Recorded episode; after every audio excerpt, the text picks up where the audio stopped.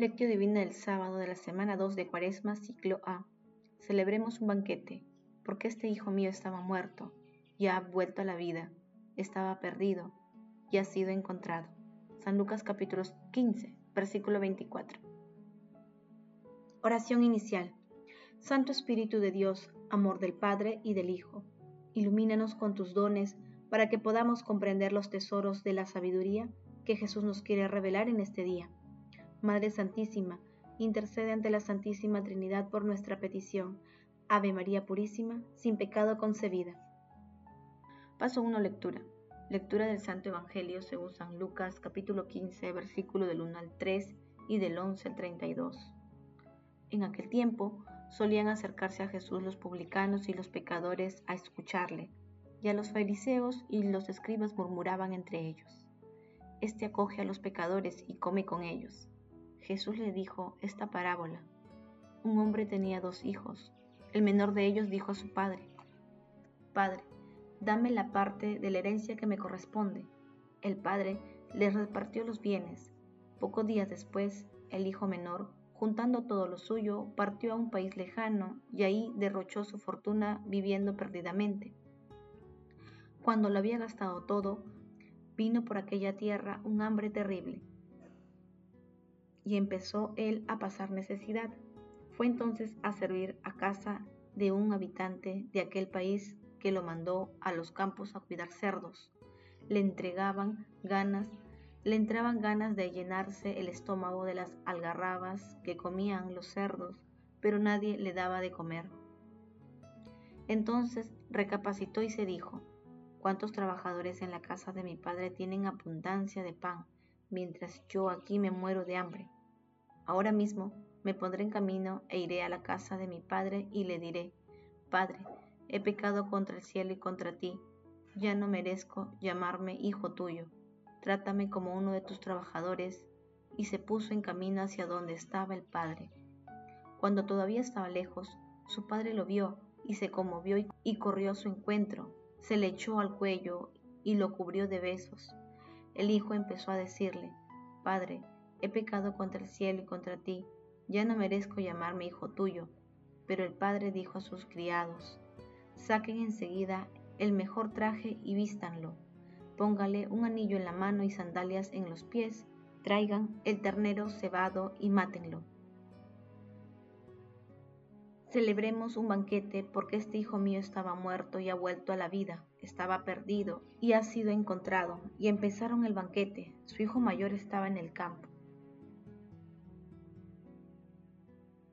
Cuando al volver se acercaba a la casa, oyó la música y el baile, y llamando a uno de los mozos, le preguntó qué pasaba.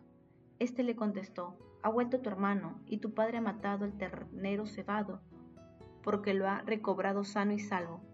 Él se indignó y se negaba a entrar, pero su padre salió e intentaba convencerlo, y él replicó a su padre, mira, en tantos años como te sirvo, sin desobedecer nunca una orden tuya, a mí nunca me has dado un cabrito para tener un banquete con mis amigos. Y cuando ha venido este hijo tuyo, que se ha comido tus bienes con prostitutas, haces matar para él el ternero cebado. El padre le dijo, Hijo, tú siempre estás conmigo, y todo lo mío es tuyo, pero convenía celebrar una fiesta y alegrarse porque este hermano tuyo estaba muerto y ha vuelto a la vida, estaba perdido y lo hemos encontrado. Palabra del Señor, Gloria a ti, Señor Jesús. Si llevas cuenta de los delitos, Señor, ¿quién podrá resistir?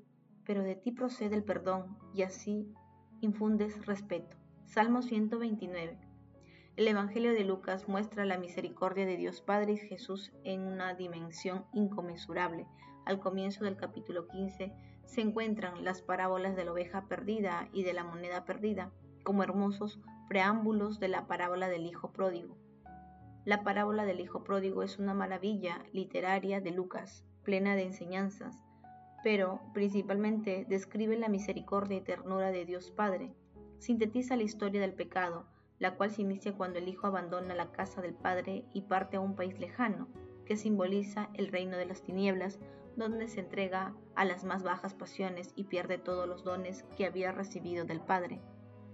En el momento de la necesidad, el hijo menor experimenta todas las consecuencias de sus pecados, pero en medio de su ruina espiritual y material confiesa su pecado y decide regresar a pedir perdón a su padre, convencido de que no merece ser llamado hijo suyo, deseando ser un obrero de la viña de su padre.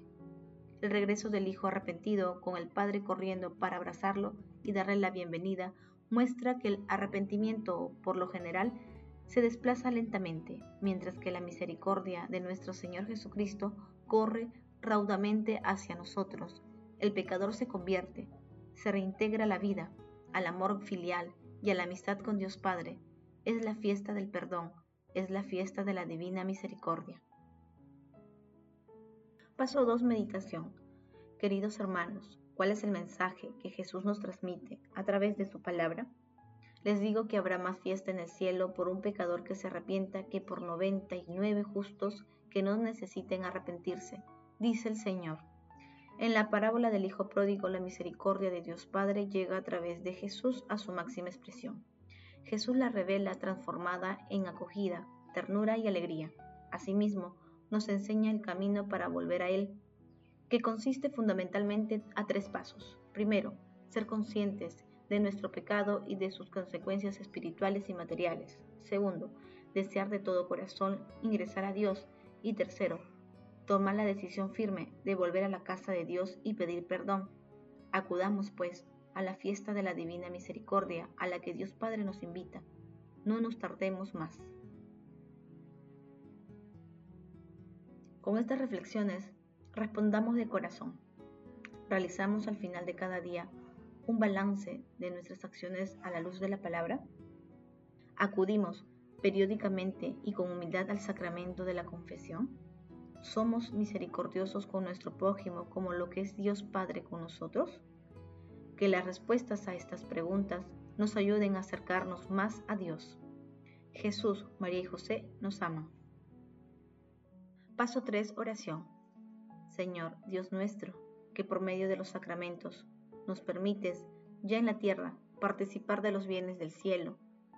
Dirígenos tú mismo en nuestra vida para que nos lleves hacia la luz en la que habitas. Gracias Padre Eterno, bendito y alabado seas Señor, por tu infinito amor, ternura y misericordia. Que nunca nos separemos de tu amor, a pesar de nuestras limitaciones y caídas que seamos canales limpios para que tu misericordia y perdón fluya a través de nosotros hacia nuestro prójimo.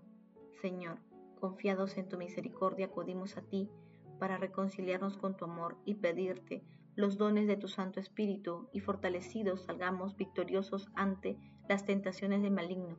Amado Jesús, te suplicamos abra las puertas de tu reino a los difuntos y protege a las almas de las personas agonizantes para que lleguen a contemplar tu rostro.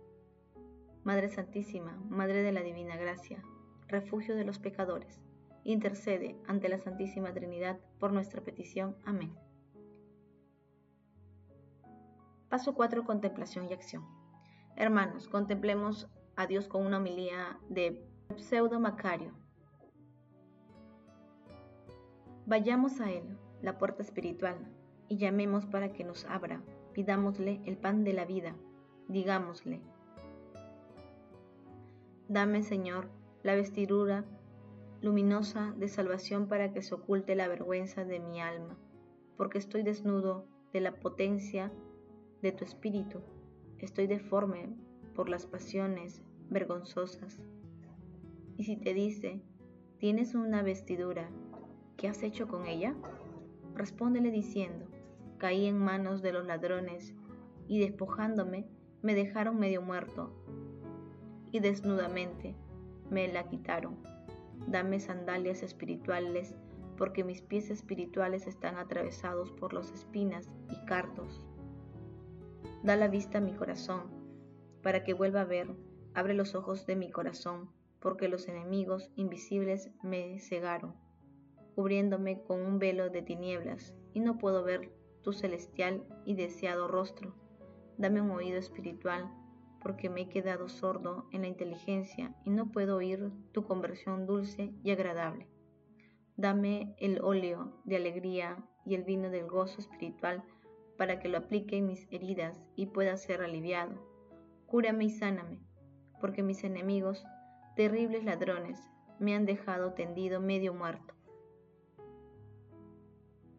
Bienaventurada el alma que suplica siempre incansable, perseverante y fielmente como pobre y herida, porque recibirá lo que pide y conseguirá el remedio eterno y será vengada de sus enemigos las pasiones del pecado. Amado Jesús, nuestro corazón se une a ti en esta cuaresma con el pleno deseo de una conversión santa. Por ello hacemos hoy el propósito de acudir periódicamente al sacramento de la confesión y a buscar los consejos de un director espiritual. Leamos nuevamente la parábola del Hijo Pródigo, descubramos el sentido divino para aplicarla a nuestra vida. Asimismo, hoy nos comprometemos a practicar por lo menos una obra de misericordia. El amor todo lo puede, amemos que el amor glorifica a Dios.